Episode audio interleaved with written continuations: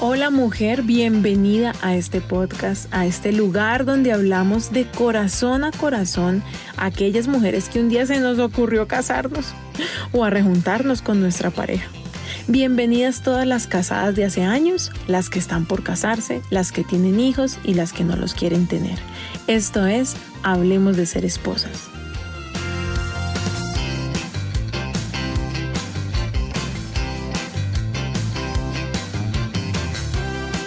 Este episodio se titula ¿Manipuladora yo? Las mujeres somos acusadas constantemente, ¿no? De manipuladoras, desde que somos niñas pequeñas. De pronto un día le hicimos un berrinche al papá y de una nos dijeron, ¡ay! Mírela, al fin mujer, véala tan pequeñita y ya manipulando al papá. ¿Seremos de verdad manipuladoras? En el episodio pasado veíamos cómo podemos ser manipulables y, y, estar acusando a nuestro esposo de que él nos manipula. Pero en este episodio quiero que hablemos de la otra cara de la moneda, cuando somos nosotras quienes manipulamos. ¿Cómo sé si lo soy? ¿Cómo sé si soy o no manipuladora? Igual que en el anterior caso, hay que hacerse un autoexamen, un autoanálisis. Cuando quieres algo, ¿Lo pides o lo consigues? Yo entiendo y no voy a negar la triste realidad de que el esposo siempre nos dice que no. ¿A qué me refiero? Cuando yo le digo a mi esposo, oye amor, deberíamos llevar chaquetas gruesas para este paseo, él dice, no, pero ¿para qué? Mire el sol que está haciendo. Pero si otra persona le dijera lo mismo, él diría, amor, trae las chaquetas más gruesas que tengamos. Pepito dijo que tenemos que llevarlas. ¿Cierto que es así? Y esto es muy frustrante. Pero volvamos al punto del episodio anterior. Si yo sé que hay que llevar chaquetas, ¿para qué le digo? ¿Mm? Pues llevo las chaquetas, las meto en el carro, punto. Pero esa terquedad innata del esposo, que en el fondo lo que él quiere y necesita es demostrar que él tiene el control de la casa, pues sí, nos hace recurrir muchas veces a la manipulación. Casi que es más fácil manipular que pedir. Pero no. ¿Sabes por qué? Porque la manipulación se ve. La manipulación se siente. Y una mujer manipuladora puede caer en excesos peligrosos. Además, ¿a quién le gusta sentirse manipulado? Yo no me casé para que me mande mi esposo, ni me controle, ni me manipule. Tampoco mi esposo quiere que lo controle, lo mande o lo manipule. Y cuando él ve que su esposa la mujer que él más ama lo está manipulando, ¿sabes qué pasa, mujer? Se pone en alerta. Ese esposo pierde la confianza en nosotras y comienza todo el tiempo a sospechar, ¿no? Como, ¿será, ¿será que me está engañando? Eh, ¿Ahora qué querrá? Y peor, eh, comienza a esconder cosas, ya sea el dinero o conversaciones o sus sentimientos. Y esto trae división a la relación.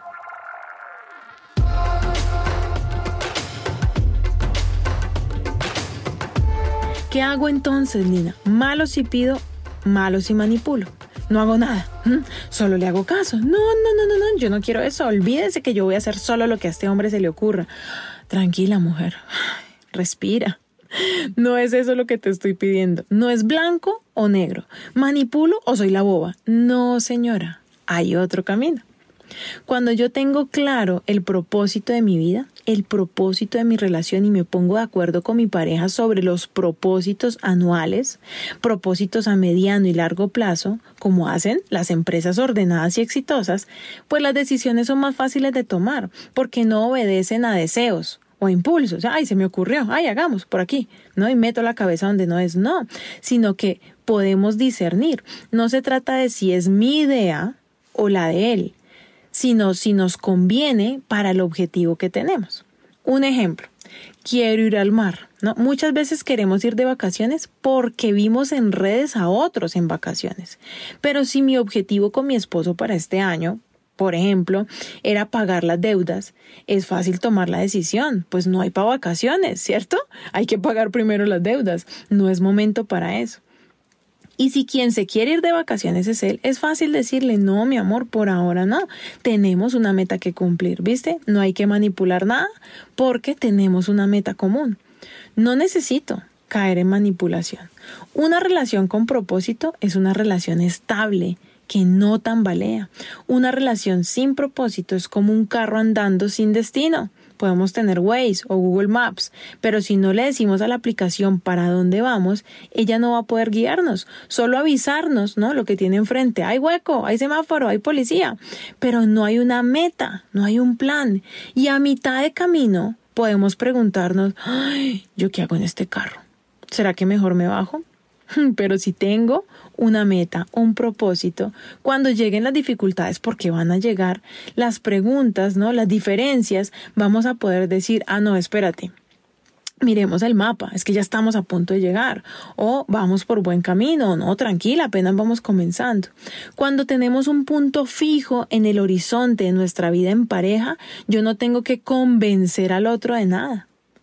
¿Cuántas veces no le hemos mandado razón al esposo con un tercero sobre algo que queremos? venga, hermanito, dígale a mi esposo que mejor nos vamos ya, porque si yo le digo se emberraca. Lo hacemos, ¿verdad? Ay, Lina, entonces eso es malo. No, yo no estoy diciéndote que sea malo. Al punto que quiero llegar es, ¿cómo está la comunicación de pareja? Cuando tienes un sueño, una idea, ¿se la puedes decir a él o te toca acudir a artimañas para ser escuchada. Lina, pero es que mi esposo es muy difícil. Si yo no hago esas cosas, él quién sabe qué locura se le ocurre. Ay, no, Lina, si yo, mire, es que así es que hemos ahorrado, así es que hemos conseguido lo poquito que tenemos, porque es que si no, él a mí no me escucha. No, amiga, no debe ser así. Sé que es verdad, puede, puede ser así. Puede que no sea tu culpa mm, que, que él no te escuche, pero sí es tu responsabilidad construir una relación de confianza. Conozco una mujer que emborrachó a su esposo para que tuvieran relaciones sin condón y así poder quedar embarazada. Tienen una hermosa hija, pero ¿cómo se sentirá él? ¿Te imaginas que hubiera sido al revés? ¿Que el tipo lo hubiera emborrachado para embarazarla?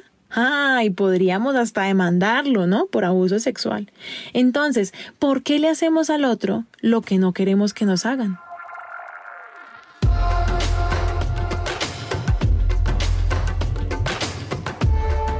Creo que estamos de acuerdo en que sería más lindo que los hijos sean planeados, deseados y buscados por los dos, para que llegaran en el momento en que los corazones de ese papá y esa mamá estén listos. Yo entiendo que hay momentos en la relación de pareja en los que el otro da un no rotundo y tú quieres un sí rotundo. ¿Qué hacer? Mi consejo es escucha el porqué de su no no necesariamente para renunciar a tu sí, sino para entender el punto de vista del otro. Hace poco aprendí en una charla de parejas que uno más uno no es uno, ni dos, sino tres. Mi realidad y la realidad de mi esposo construyen una nueva realidad, aunque la mía y la de él sigan existiendo. Creíamos que su realidad o la mía, ¿cierto? O le hago caso a él o me hace caso a mí o creíamos que debíamos fusionarnos, pero a veces somos como el agua y el aceite y esto nos frustra. No debería frustrarnos. El agua es necesaria y el aceite también. No se trata de ser iguales o ser diferentes y entrar en competencia. Se trata de complementarnos, de construir juntos. En esta casa, por ejemplo, no logramos ponernos de acuerdo sobre tener una mascota. Esa es la verdad. Mi esposo fue criado en el campo y él ama los animales libres, que corren por el pasto, que se meten al río. Él cree que los gatos deben cazar culebras, ¿no? Él no entiende la humanización de los animales.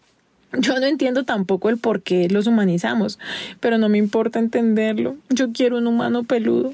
Yo quiero un perro o un gato para vestirlo, dormir con él, darle besitos.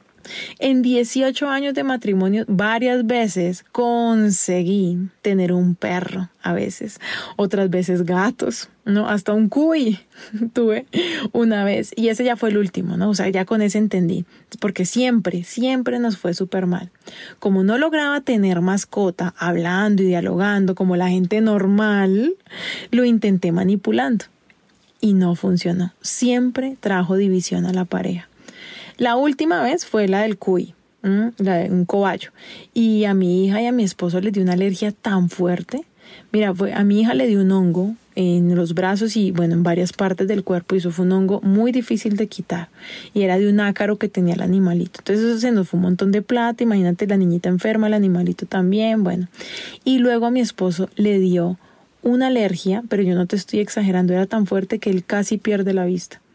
Y la verdad que ahí comprendí que no somos familia para mascotas. Una amiga también logró convencer, entre comillas, al esposo de tener un perro y me decía, no, Lina, escucha el no de tu esposo. Nosotros porque ya le cogimos cariño a esta perrita. Y bueno, sinceramente, si una familia tiene o no una mascota, pues no es un problema, ¿no? Como que no es tan grave. Pero hay decisiones más complejas. Y siempre, siempre que el uno manipule al otro, no va a haber unidad. Y la unidad en el matrimonio es tan importante como la unidad en una sociedad, en una empresa. Imagínate un socio manipulando al otro. Eso no va a salir bien. Lo mismo sucede en el hogar.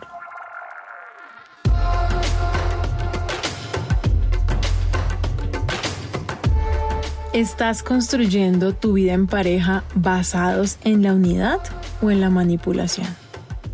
Yo le he dicho a mi esposo, necesito que me escuches, porque si siempre tu respuesta es no, pues me veo obligada a hacer lo que yo quiero a escondidas, o a manipularte, o hasta a desear una vida sin ti. Escúchame, por favor. Y, y, esto lo deja ahí como sorprendido, ¿no? Como que digo ante esto, porque no me está peleando, no, no me está tratando mal y lo que me está diciendo no me gusta.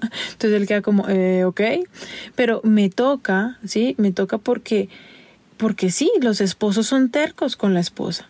Y creo que la clave acá está en lo que te decía hace rato. ¿Te gusta cuando tu hijo, tu jefe, tu suegra o tu papá te manipulan? ¿Te sientes bien? No, ¿verdad? Entonces no lo hagamos, no traigamos eso al hogar. Lo que nosotras sembramos en casa, lo cosechamos. Si sembramos manipulación, vamos a cosechar división. Yo a manera muy personal aprendí a acudir a un tercero. Aprendí a acudir al Espíritu Santo. Cuando mi esposo dice sí y yo digo no, o viceversa, oramos y le pedimos a Dios que nos dé un mismo sentir. Le pedimos a Dios que nuestro espíritu sintamos lo mismo. Es como un árbitro, o mejor que eso, es como un amigo consejero. Con este método tomo decisiones trascendentales, como irnos o no a vivir a otro país, y decisiones minúsculas, ¿no? Como mercar hoy o mercar mañana. Te recomiendo que uses este tercero para convencer a tu esposo y no tus artimañas. Muchas veces le pido a Dios, dile tú, Señor, convéncelo tú, porque yo no puedo. ¿Quién mejor que la propia conciencia puede convencer a alguien en su corazón? Recuerdo una vez que quería alquilarle un pequeño apartamento a unos amigos. O sea, quería que ellos fueran a vivir a ese lugar. Bueno, en un momento muy difícil, ¿no? Económico nuestro, un amigo nos alquiló su apartamento a la mitad de lo que costaba. Nosotros no teníamos con qué pagar. Y, y él nos cobró la mitad y así pudimos tener casa. Y luego cuando estábamos saliendo de ese hueco financiero, nos pagaron una deuda con un mini apartamento. Y al tiempo unos amigos estaban peor que nosotros. Yo te voy a decir, quería devolver el bien que se nos había dado en su momento. O sea, yo quería alquilarles ese apartamento a la mitad de lo que valía porque sabía que ellos eso lo iban a poder pagar. Pero también necesitaba el dinero pues para poder salir de ese hueco financiero, como te digo. Y yo estaba segura de que mi esposo iba a decir que no, que yo estaba loca, porque pues necesitábamos ese ingreso completo y era verdad. Pero mi corazón decía otra cosa. Así que antes de hablar con mi esposo, decidí hablar con Dios y le dije, mira, papá, si esto es correcto, si a ti te agrada, díselo a él, díselo a mi esposo. Y una noche, con las luces apagadas en la cama, ya dispuestos a dormir, comencé a hablar, pero comencé a hablarle así, pasitico, casi susurradito. Ay, amorcito, y le puse el tema a mi esposo, pero yo tenía miedo porque yo estaba segura que me iba a decir que no. Y le dije mi idea.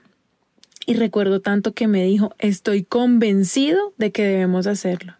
Eso fue muy sorprendente para mí, pero vi que este método del tercero funciona. Desde esa época reemplacé mi manipulación, que finalmente tiene mucho que ver con mi necesidad de tener todo bajo control, bueno, lo reemplacé con este método. Por eso hoy te lo comparto. No, no soy dueño de la verdad, ¿sí? Pero me encanta compartir lo que me funciona y me encanta compartirlo contigo. Si es una peluquería buena, te la recomiendo. Si es un restaurante genial, te lo recomiendo. Y si es un método para que tu relación esté unida y no esté dividida, pues también te lo voy a recomendar.